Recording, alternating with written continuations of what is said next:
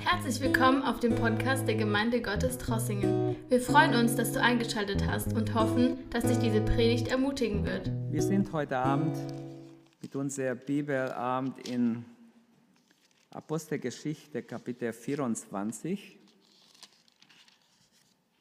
Ich möchte den ganzen Kapitel behandeln, weil es einfach eine Geschichte ist. Ich möchte drei Dinge hervorheben. Und lasst uns den Text erstmal lesen und dann ähm, werden wir eine kleine PowerPoint haben. Ähm, unser Thema wird sein die Wahrheit und das liebe Geld. Ähm, wir sehen, ähm, ich lese es jetzt, aber wir sehen drei Menschen, werden uns vorgestellt. Lukas hat äh, schon sehr klug immer seine Kapitel zusammengestellt. Klar hat der Heilige Geist ihn inspiriert, aber Lukas konzentriert sich auf drei Menschen in diesem Kapitel und auf ihr Verhalten im Prozess gegen Paulus. Paulus steht vor Gericht im Kapitel 24, 25 und 26. Und lasst uns das Kapitel jetzt lesen. Apostelgeschichte 24. Nach fünf Tagen kam der Hohepriester Hananias mit einigen Ältesten und dem Anwalt Tertullus nach Caesarea, um beim Statthalter gegen Paulus Anklage zu erheben. Als diese herbeigerufen worden war, begann Tertullus ihn anzuklagen und sprach, dass wir unter dir in tiefe Friede leben und dass durch deine Fürsorge, es war nämlich vor Felix, er schmeichelt jetzt groß dem Felix, dem Statthalter, dass wir unter dir in tiefen Frieden leben und dass durch deine Fürsorge diesem Volk viel Wohltaten widerfahren sind, hochgeehrter Felix, das erkennen wir alle Zeit und überall mit allen Dankbarkeit an. Um dich nicht zu lange aufzuhalten, bitte ich dich, du wollest uns in diese Güte kurz an, in deine Güte kurz anhören. Wir haben erkannt, dass dieser Mann ein Pestbeule ist. Stellt euch das vor, was für ein Wort. Ein Pestbeule ist, dass er Aufruhr erregt unter allen Juden auf der ganzen Erdkreis und dass er ein Anführer der Sekte der Nazarener ist. Er hat auch versucht, den Tempel zu entweihen. Ihn haben wir ergriffen. Wir wollen, nun, ähm, wir wollen ihn nach unserem Gesetz richten, aber der Oberste Lysias kam dazu und entriss ihn mit aller Gewalt unseren Händen und verwies eine Anklage an dich, seine Anklage an dich. Wenn du ihn verhörst, kannst du selbst von ihm alles erfahren, was wir ihm vorwerfen. Auch die Juden pflichteten dem bei und behaupteten, er ver hielte, es verhielte sich so. Als in der Statthalter einen Wink gab, entgegnete Paulus, weil ich weiß, dass du in diesem Volk nun viele Jahre Richter bist, will ich meine Sache unerschrocken verteidigen. Du, kennst, du kannst feststellen, dass nicht mehr, als, nicht mehr als zwölf Tage vergangen sind, seit ich nach Jerusalem hinaufzog, um anzubeten. Und weder im Tempel noch in der Synagogen noch in der Stadt hat man mich dabei angetroffen, wie ich mit jemandem gestritten oder einen Aufruhr im Volk gemacht habe. Auch können sie dir das nicht beweisen, was sie mir vorwerfen. Das bekenne ich dir aber, dass ich nach der Lehre, die sie eine Sekte nennen, den Gott meine Väter so diene, dass ich allen, dass ich allem glaube, was im Gesetz und im Propheten geschrieben steht. Ich habe die Hoffnung zu Gott, die sie auch selber teilen, dass es nämlich eine Auferstehung der Gerechten wie der Ungerechten geben wird. Dabei bemühe ich mich, jederzeit ein unverletztes Gewissen zu haben vor Gott und den Menschen. Nach mehreren Jahren aber kam ich wieder nach Jerusalem um Almosen für mein Volk zu überbringen und zu opfern. Während ich mich im Tempel weihte, ohne Lärm und Aufruhr, fanden mich einige Juden aus der Provinz Asien. Die sollten jetzt hier sein vor dir und mich anklagen, wenn sie etwas gegen mich hätten. Oder lass diese hier sagen, was für ein Vergehen sie gefunden haben, als ich vor dem Hohen Rat stand. Es müsste dann dies eine Wort sein, das ich rief, als ich vor ihnen stand wegen der Auferstehung der Toten werde ich von euch angeklagt. Da vertagte Felix die Sache, denn er kannte diese Lehre genau und sagte, wenn der Oberst Lysias hierher kommt, so will ich eure Sache entscheiden. Er befahl aber dem Hauptmann Paulus gefangen zu halten, doch in leichtem Gewahrsam, und keine von den Seinen sollte daran gehindert werden, ihn zu versorgen. Nach einigen Tagen aber kam Felix mit seiner Frau Drusilla, die Jüdin war, und ließ Paulus kommen und hörte ihn über den Glauben an Jesus Christus. Als aber Paulus von der Gerechtigkeit und Enthaltsamkeit und dem zukünftigen Gericht sprach, erschrak Felix und sagte, für dieses Mal kannst du gehen. Wenn ich wieder einmal Zeit habe, werde ich dich rufen lassen. Er hoffte aber dabei, dass ihm Paulus Geld geben würde. Darum ließ er ihn auch oft kommen und unterhielt sich mit ihm. Als aber zwei Jahre um waren, kam Prozius Festus als Nachfolger des Felix. Felix aber wollte den Juden ein Gunst erweisen und ließ Paulus gefangen zurück. Bis hierher Gottes Wort. Ähm, kannst einfach den PowerPoint, wenn du es hast, einblenden. Lukas berichtet uns ausführlich über den juristischen Weg äh, des Falles des Paulus. Äh, Kapitel 24 umfasst eine Zeitspanne von etwa zwei Jahren. Äh, in dieser Zeit befindet sich Paulus vor Gericht. Schon fünf Tage nach seiner Gefangennahme in Jerusalem, er wird ja nach Caesarea gebracht, kommt der Hohepriester mit einem, mit einem Rechtsanwalt und sie klagen Paulus an. Jetzt überlegt, der Hohepriester war schon im hohen Alter und so wichtig war ihnen, dass sie unbedingt Paulus umbringen oder verurteilen, dass er selber als alter Mann so weit gereist ist, nur dass er dabei ist. Ähm, das muss man so vorstellen, der Hohepriester ist ein Jude. Für den ist es ein Unehre, in ein römisches Haus zu gehen. Und jetzt muss er wegen Paulus, er muss eigentlich in ein, äh, in ein Haus eines Römers gehen was ja furchtbar war für den Hohepriester. Normal macht er das gar nicht. Aber er macht es jetzt, weil er unbedingt den Paulus weghaben will. Da sieht man, wer ein Hass auf Paulus war bei den Juden. Das wäre so, wie wenn der Papst heute, der katholische Papst, also der Papst von Rom, bei einem evangelischen Konzil sein müsste. Das wäre vielleicht noch geringer. Ähm, man sieht, wer ein Hass in ihnen war. Und Menschen, die hassen, müssen eigentlich die Ärmsten sein, müssen arme Schlucke sein, denn sie sind in den Stricken Satans gebunden. Lukas, äh, Paulus steht nun vor Gericht und Lukas zeigt uns drei Menschen in diesem Prozess, drei Menschen, die äh, sich auf eine gewisse Art und Weise verhalten. Und lasst uns erstmal Tertullus anschauen und seine falsche Anschuldigung, Vers 1 bis 9. Dann wollen wir Paulus und seine gewissenhafte Antwort anschauen, Vers 10 bis 21. Und dann zum Schluss Felix, der Interessierte, aber der nur an seinen Vorteil denkende Mensch, so wie viele nicht gerettete, interessiert sind zwar auch an religiöse Dinge, aber sie, sie wollen, dass sie selber was davon haben.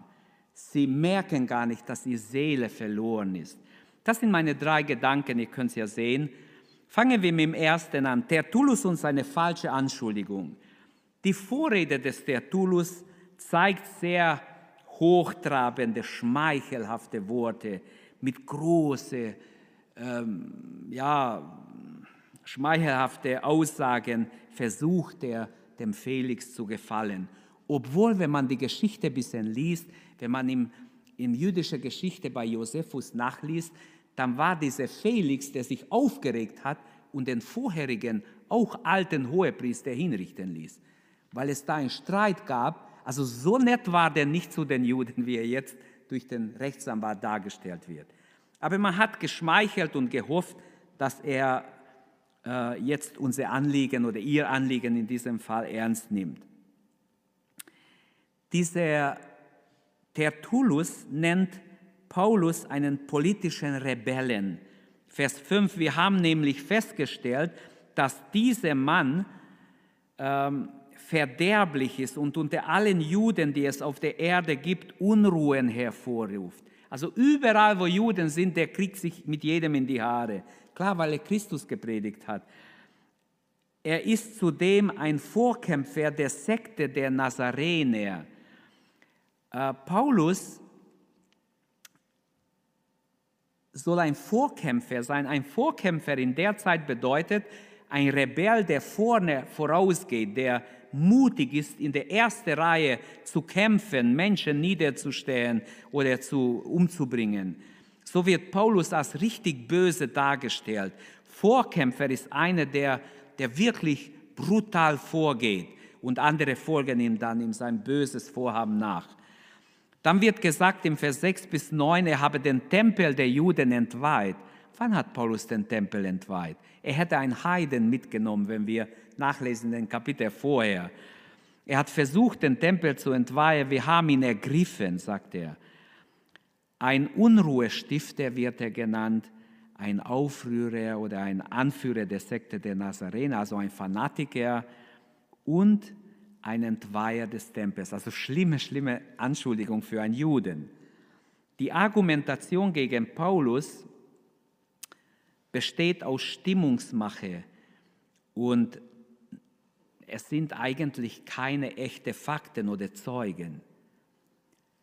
Als nächstes konzentriert sich Lukas auf Paulus und seine gewissenhafte Antwort. Paulus geht es nicht nur darum, sich selbst zu verteidigen, sondern Paulus spricht in diese paar Verse, die jetzt kommen, ewige Wahrheiten aus. Er spricht zum Felix, er spricht zu den anderen Zuhörern, er, er ist so besorgt, dass er jedem, der ihm zuhört, das volle Evangelium sagt. Schaut mal, Paulus verteidigt oder ja, er widerlegt eigentlich die Beschuldigungen. Er sagt im Vers 10, ich weiß, dass du seit vielen Jahren in diesem Volk Richter bist, deshalb verteidige ich mich gerne in diese Sache, die mich betrifft. Paulus freut sich, er weiß, dass dieser Felix schon eine gewisse Erfahrung hat und dass er äh, nicht so schnell äh, durch irgendein äh, Aufruhr oder irgendetwas hingerissen wird. Auch Paulus ebenfalls ein hellenistisch geschulter Redner. Paulus ist sehr klug hier. Ihr seht, jetzt muss er vor dem Tode irgendwie, vor der Beschuldigung, sie wollten ihn ja töten, muss er irgendwie entkommen. Und ein Bibelausleger sagt, er hat das Mittel der Capatio Benevolentia nicht verachtet. Das heißt, er hat versucht, so zu reden, dass er seine Zuhörer überzeugt. Also eine überzeugende Rede zu, zu, von sich zu geben. Er weist auf Felix seine Kompetenz hin, auf seine Erfahrung als Richter und signalisiert, ich habe Vertrauen in dem, was du entscheiden wirst. Welch ein Zeugnis gibt Paulus hier ab. Wenn wir jetzt das ganze Zeugnis nehmen, ich könnte fünf Punkte hervorheben. Er sagt, ich diene dem Gott meiner Väter, ich habe die Hoffnung der Auferstehung der Toten, ich weiß von einer doppelten Auferstehung, die Auferstehung der Gerechten und der Ungerechten. Ah, das ist schon mal wieder ein sehr wichtiger Punkt. Nur von der Auferstehung zu reden ist zu allgemein. Er sagt von der Auferstehung der Gerechten und der Ungerechten. Das heißt, er spricht ganz klar eine Tiefe an.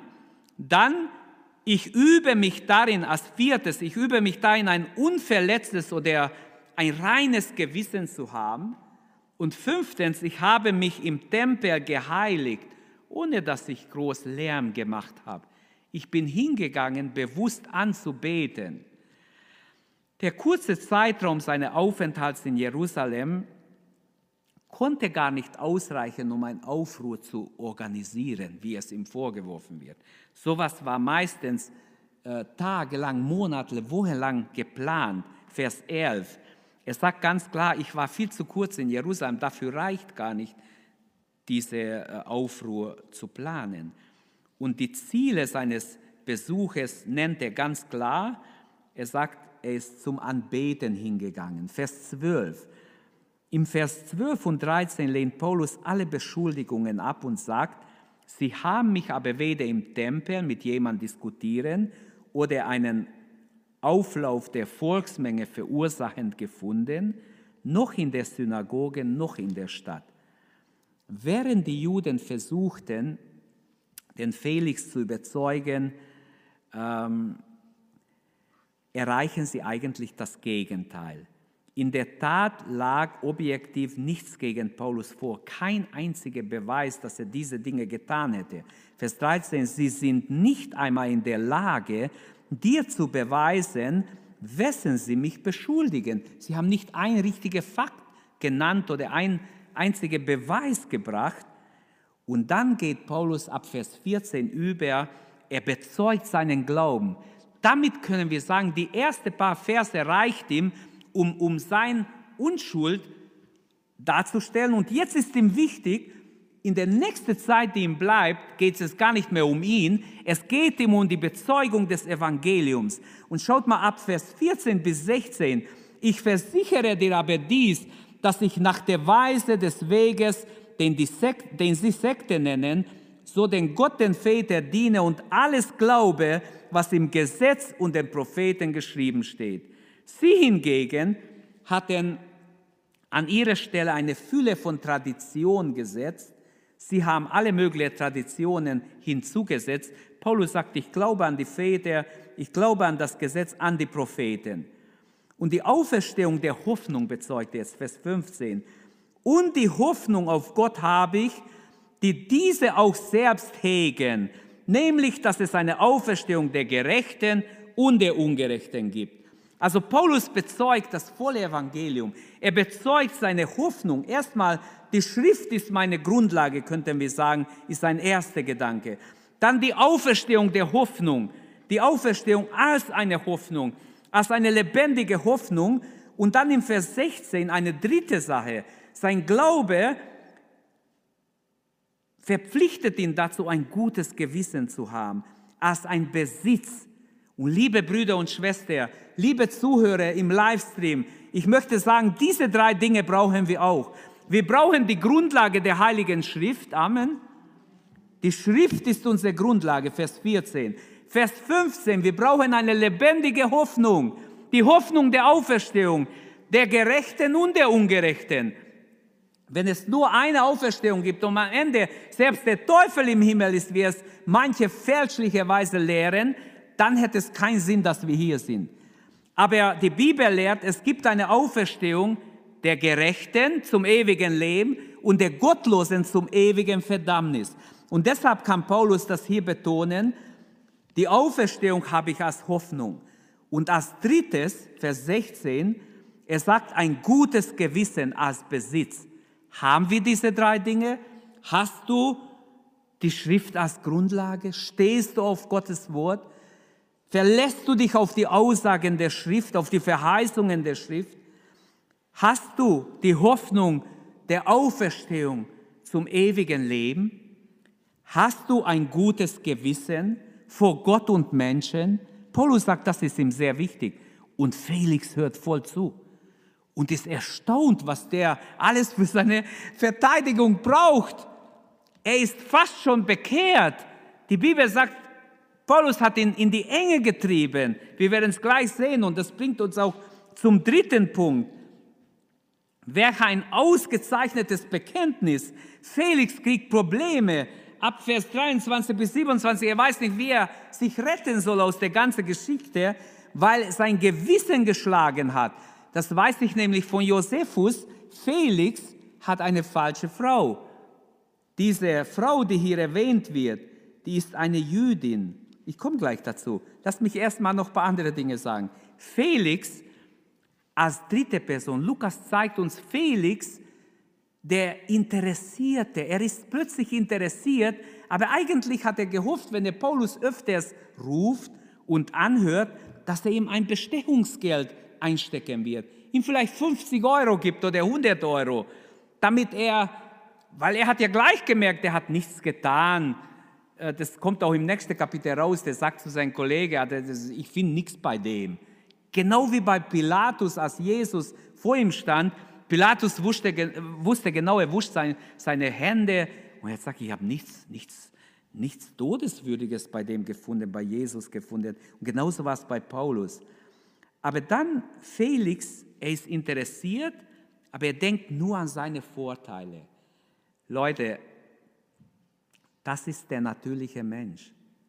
Der denkt immer nur an seine Vorteile. Ich habe mal zugeschaut, da haben zwei Leute verhandelt auf einem Markt. Und der eine hat immer die Preise immer weiter runtergedrückt. Und jemand hat ihn ermahnt, hey, also irgendwo ist die Schmerzensgrenze erreicht.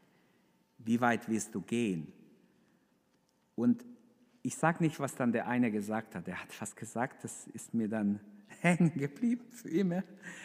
Äh, mir geht es jetzt um Felix. Er ist nur an sich gedacht. Wenn wir mehr an Reich Gottes denken würden, mehr an andere Menschen denken würden, würde Gott auch an uns denken. Wer nur an sich denkt, den vergisst Gott. Wer aber auch an andere denkt, an den wird Gott auch denken. Ganz sicher. Und Felix, er ist nur an sich gedacht, bedacht. Er fasst schnell einen Beschluss, Vers 22. Felix aber hielt sie, hielt sie hin, weil er diesen Weg ziemlich gut kannte und sagte, wenn der Militärtribun Lysias herabkommt, werde ich euch eure Sache entscheiden. In Felix begegnet uns also ein Typ von Mensch, der egoistisch denkt. Was habe ich davon? Was habe ich davon, wenn ich das mache oder nicht mache?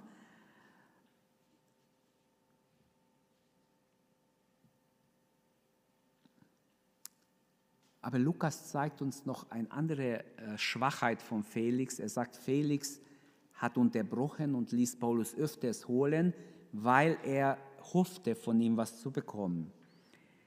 Ähm, Vers 23, er befahl dem Hauptmann, ihn ins Gewahrsam zu tun, dem Paulus, ihm aber Hafterleichterung zu geben.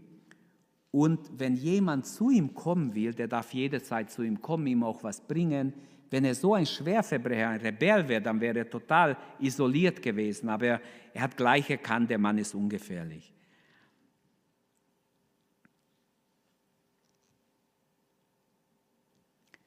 Felix wollte dem Römer Paulus, er sieht ihn ja als römischer Bürger, das war er ja auch, die Haft angenehm und möglich machen, also leichter machen, nicht schwer machen. Und Paulus spricht Felix eigentlich auf seine dunkle Punkte in sein Leben an. Schaut mal, bevor die Sache beendet wurde, Vers 24 und 25, Paulus sprach drei Dinge an. In sein Zeugnis die Verteidigung war am Anfang, jetzt ging es ihm um das Evangelium. Er spricht über Gerechtigkeit, über Enthaltsamkeit, über das zukünftige Gericht. Er spricht über Gerechtigkeit und der Mann muss zuhören. Er versuchte keineswegs dem Felix zu gefallen. In Galater 1 sagt er, wenn ich Menschen gefallen würde, wäre ich Christi Diener gar nicht.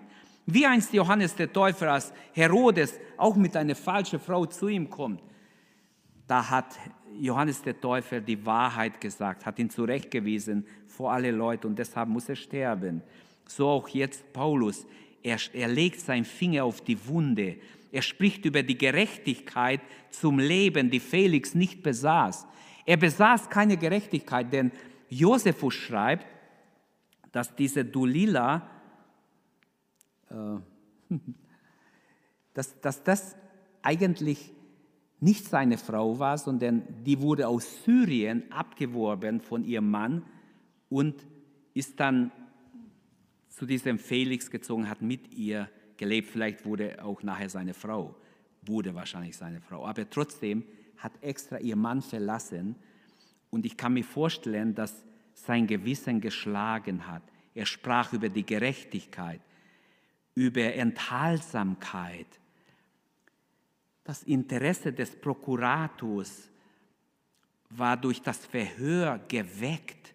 Plötzlich, ich glaube, die roten Lichter gehen bei ihm ein. Er spürt sich äh, oder er fühlt sich als jemand, der keine Enthaltsamkeit, keine Selbstbeherrschung hat. Ähm, und die Drusilla, die Tochter, das war die Tochter vom Herodes Agrippa, des Alten, also Geburt, eine Jüdin von Geburt. Ähm, beide hören jetzt Paulus, wie er über den Messias spricht. Eigentlich für Juden wäre es immer interessant, weil sie auf den Messias gewartet haben, gehofft haben, wenn jemand endlich über den Messias spricht. Aber interessant ist er gibt sein Zeugnis und er spricht eigentlich schon längst über das Evangelium und die können nicht mehr, die müssen das alles unterbrechen und müssen aufhören, weil sie können nicht weiter hören. Und man weiß von Russland, habe ich irgendwo gelesen mal, dass selbst der KGB, als die Menschen unter Zwang, sie haben ihr Finger zwischen die Tür geklemmt und sie gequält, haben sie ausgefragt und die Menschen haben immer wieder Zeugnis aus ihrem Leben gegeben, dass selbst solche KGB-Agenten sich bekehrt haben, die eigentlich nur aus waren, die Menschen fertig zu machen, sie vom Glauben wegzubringen. Aber diese Leute haben ihr Zeugnis abgelegt und die Menschen, diese böse äh, Feinde, haben sich bekehrt.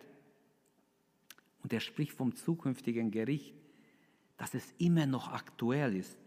Das Leben von Felix und Drusilla war nicht in Ordnung, ganz klar. Sie können nicht weiter zuhören. Josephus schreibt über sie Schlechtes als jüdischer Geschichtsschreiber. Als Paulus vor den konkreten Konsequenzen des Glaubens an Jesus sprach, erschrak Felix. So steht es hier, er erschrak. Plötzlich schlug sein Gewissen. Und statt dass er Jesus in sein Leben einlädt, statt dass er die Gelegenheit ergreift, die Reaktion des Felix im 25b, er wurde mit Furcht erführt, er erschrak und Paulus steht vor ihm als der mutige Zeuge. Welch ein mutiger Zeuge, könnte mir jetzt sagen.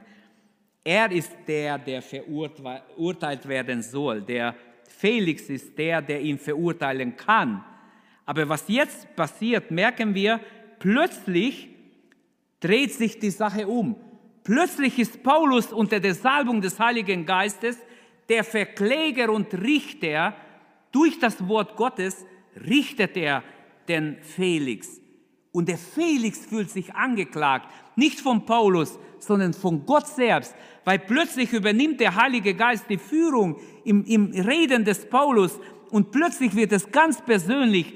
Der Mann hat Gewissensbisse, der Mann hat keine Ahnung. Er merkt gerade, das zukünftige Gericht wird noch kommen. Ich habe keine Enthaltsamkeit. Ich bin nicht in Ordnung.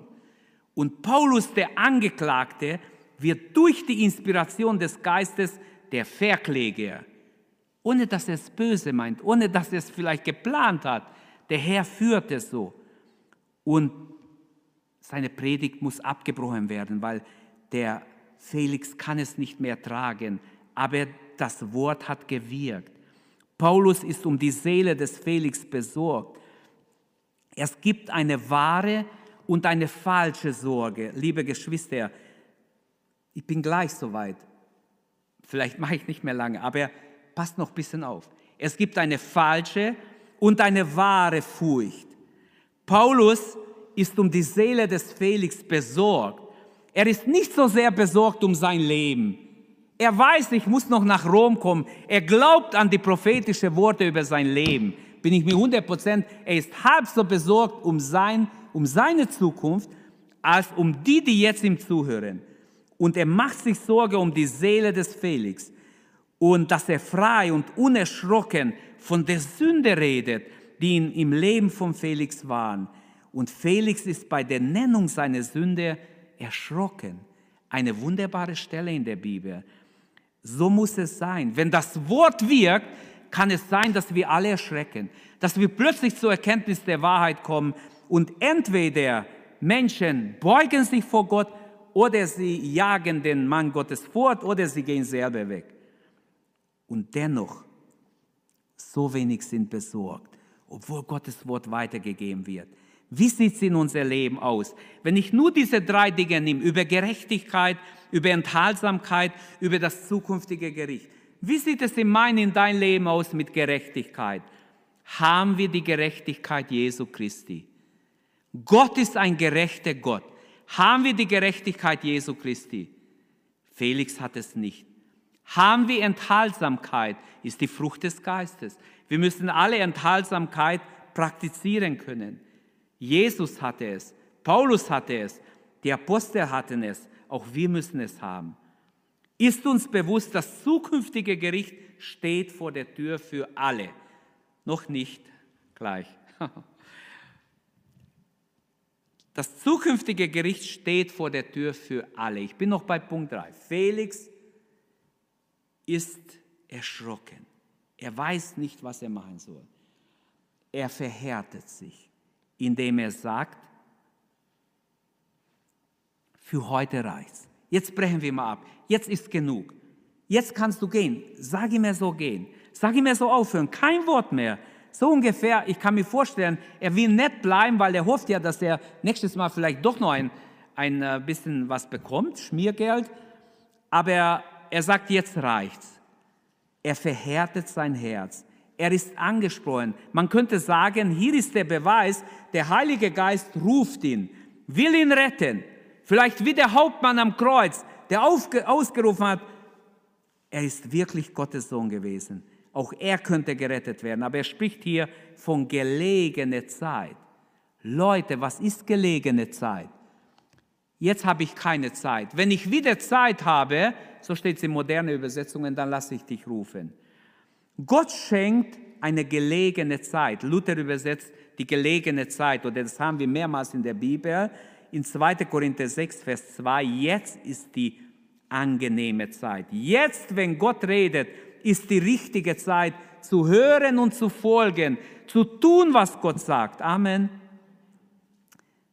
Die Verhärtung des Felix wird klar. Vers 25 am Ende und 26.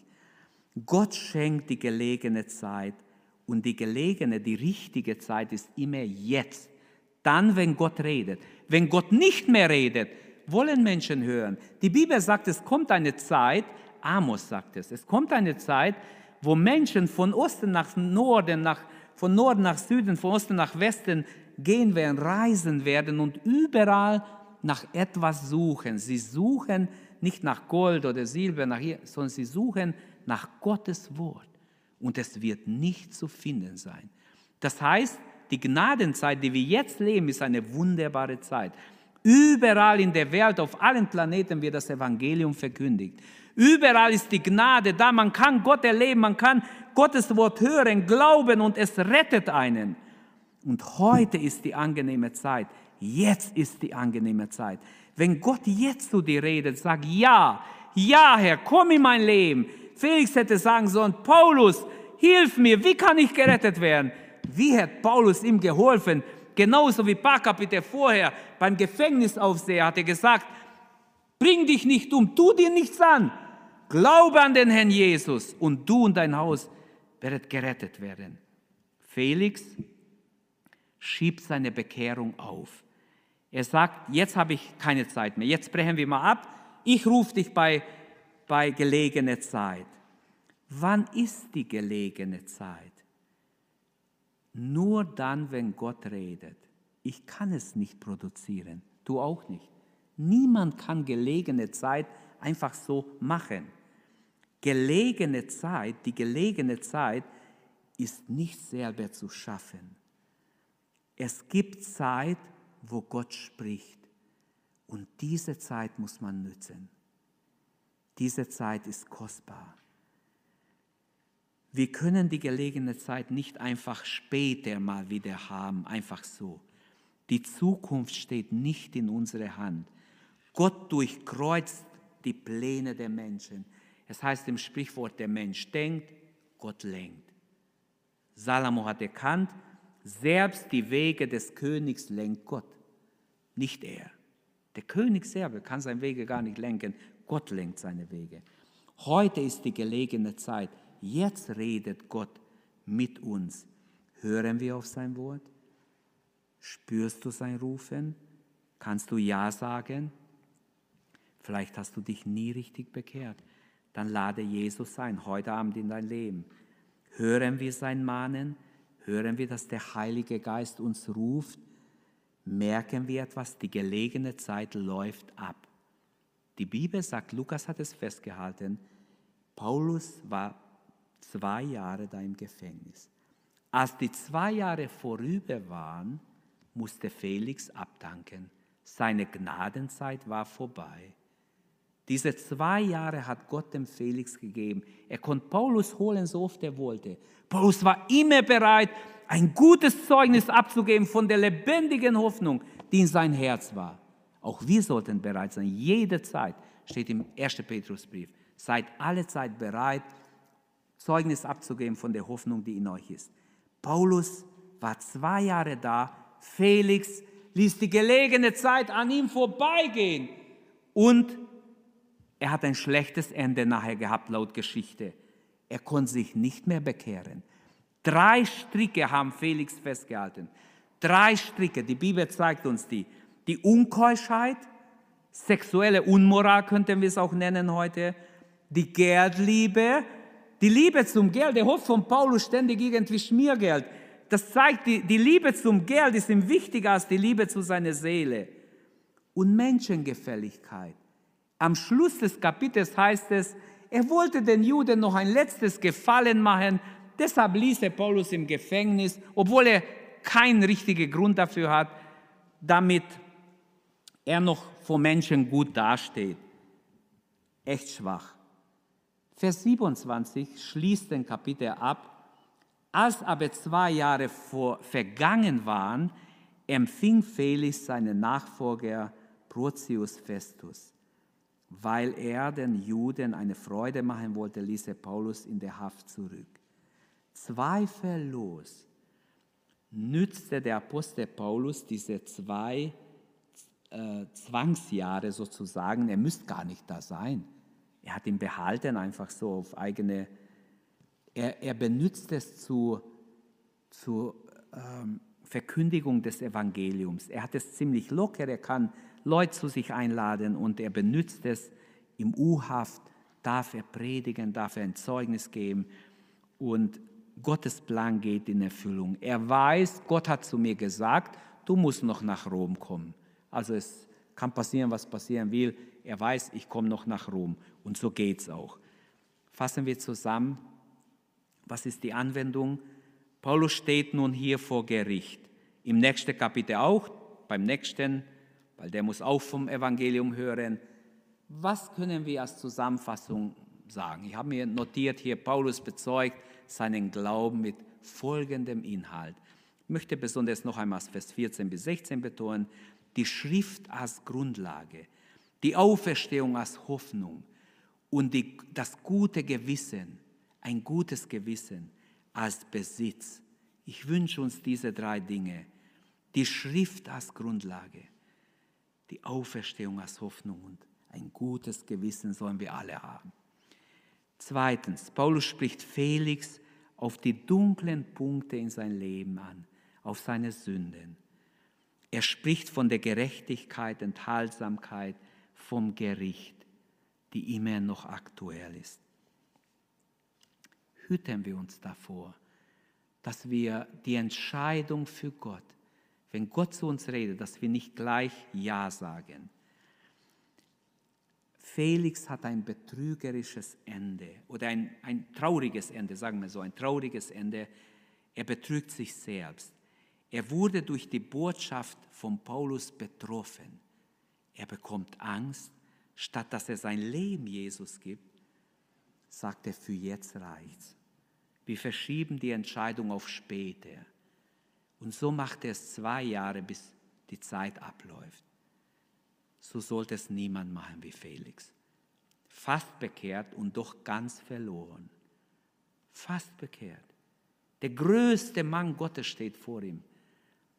Aus der Geschichte, Paulus selber. Zwei Jahre lang hat er ihn neben sich und er bekehrt sich trotzdem nicht. Merken wir, wie viel unser Wille zählt. Gott lässt es zu, dass der Mensch direkt in die Hölle geht, wenn er das will. Er war aber auch unehrlich, unredlich, will Lukas sagen. Er wollte Geld von Paulus. Das liebe Geld hat schon so viele Probleme verursacht. Er erwartete ein Bestechungsgeld von Paulus.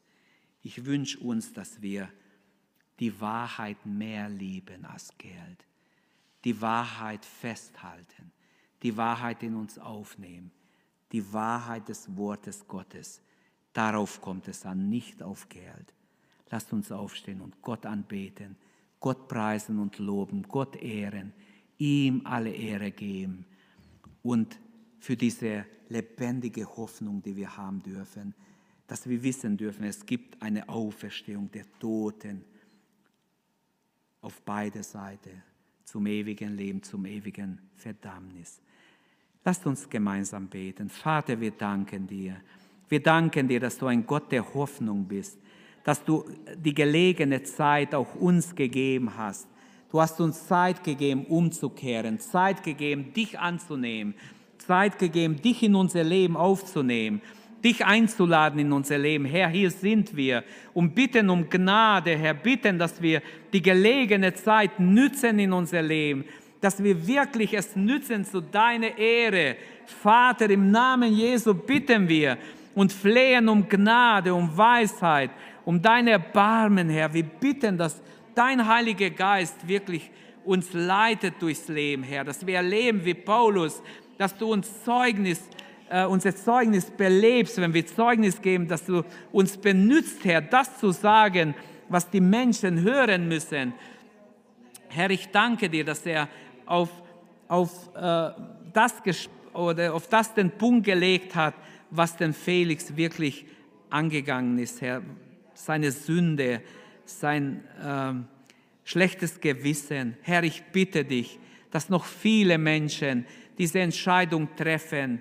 Herr, wir beten, dass wir nicht ähnlich sind wie er, dass wir wichtige Entscheidungen im Leben aufschieben, sondern Herr, alles, was wichtig ist, wollen wir jetzt tun, wollen wir sofort tun. Herr, denn normal, was uns wichtig ist, das tun wir auch. Er zeigt uns, wie wichtig ist das Geistliche, wie wichtig ist unsere Seele, wie wichtig ist, dass wir bereit sind, dass wir die lebendige Hoffnung haben, dass wir im Glauben leben, dass wir geisterfüllte Menschen sind, dass wir geleitet sind vom Heiligen Geist, dass wir hören auf deine Stimme, Herr. Wie wichtig ist es, dass wir die Zeit nicht versäumen, die Zeit nicht verschlafen, die du uns gibst, Herr, sondern die Zeit nützen, denn Zeit ist Gnade, Zeit ist Heil. Du selber hast gesagt, ich muss wirken, solange es Zeit ist. Halleluja. Danke, Herr, solange es Tag ist. Herr, auch wir möchten wirken, solange bis du uns Zeit gibst. Gelobt sei dein Name, Herr. Segne jeden Einzelnen, der hier ist, jeden, der live zuschaut, Herr. Schenk uns, dass wir im Gebet stark sind, Herr, dass wir dich erleben, dass wir deine Gnade erleben, dass wir nicht aufgeben, sondern glauben und hoffen, bis du eingreifst, bis du Wunder tust, bis du dich verherrlichst, bis du große Dinge tust, Herr, die nur du tun kannst, Herr. Beweise dich auch in unserer Mitte als der Auferstandene, als der Lebendige, der unter uns wandelt, durch Zeichen und Wunder, Herr. Wir bitten, dass unsere Kranke dich erleben, dass die Schwache dich erleben, dass die Lahme wieder gehen können. Herr, die geistlich Lahme wieder auferstehen. Zur Ehre Gottes, wir bitten dich, Vater, im Namen Jesu Christi, strecke deine Hand aus, Herr, und tue etwas zu deiner Ehre auch heute Abend. Tue etwas Gutes, Herr, etwas, was was wir alle sehen können, dass dein Hand am Wirken ist, Herr. Du tust nur Gutes, ich weiß, Herr. Du tust nur wunderbare Dinge. Aber Herr, wir wollen mehr erleben mit dir. Wir wollen erleben, wie du Großes unter uns tust. Herr, wie du noch viele Menschen rettest. Auch in dieser Corona-Zeit, wie du eingreifst, wie du Wunder tust, Herr. Dass auch diese Zeit Herr, verändert wird. Ich bitte dich, Jesus, dass dein Heiliger Geist mit uns ist, dass wir erleben, Gott ist mit uns Tag und Nacht, dass wir dich erleben in deiner Größe, in deiner Allmacht. Wir rühmen und preisen dich. Halleluja. Herr, wohin sollen wir gehen? Du hast Worte ewigen Lebens. Wir beten dich an und danken dir für die Gnade, rühmen dich für deinen Sieg. Halleluja. Gelobt und gerühmt sei dein herrlicher Name. Vater, in Jesu Name beten wir und glauben, Du bist auf dem Thron, du regierst, du hast alle Gewalt. Halleluja. Danke, dass du unsere Predigt angehört hast. Wenn dich die Botschaft angesprochen hat, dann teile sie gerne mit deinen Freunden und Bekannten, dass auch sie diese Predigt hören können. Wir wünschen dir Gottes Segen.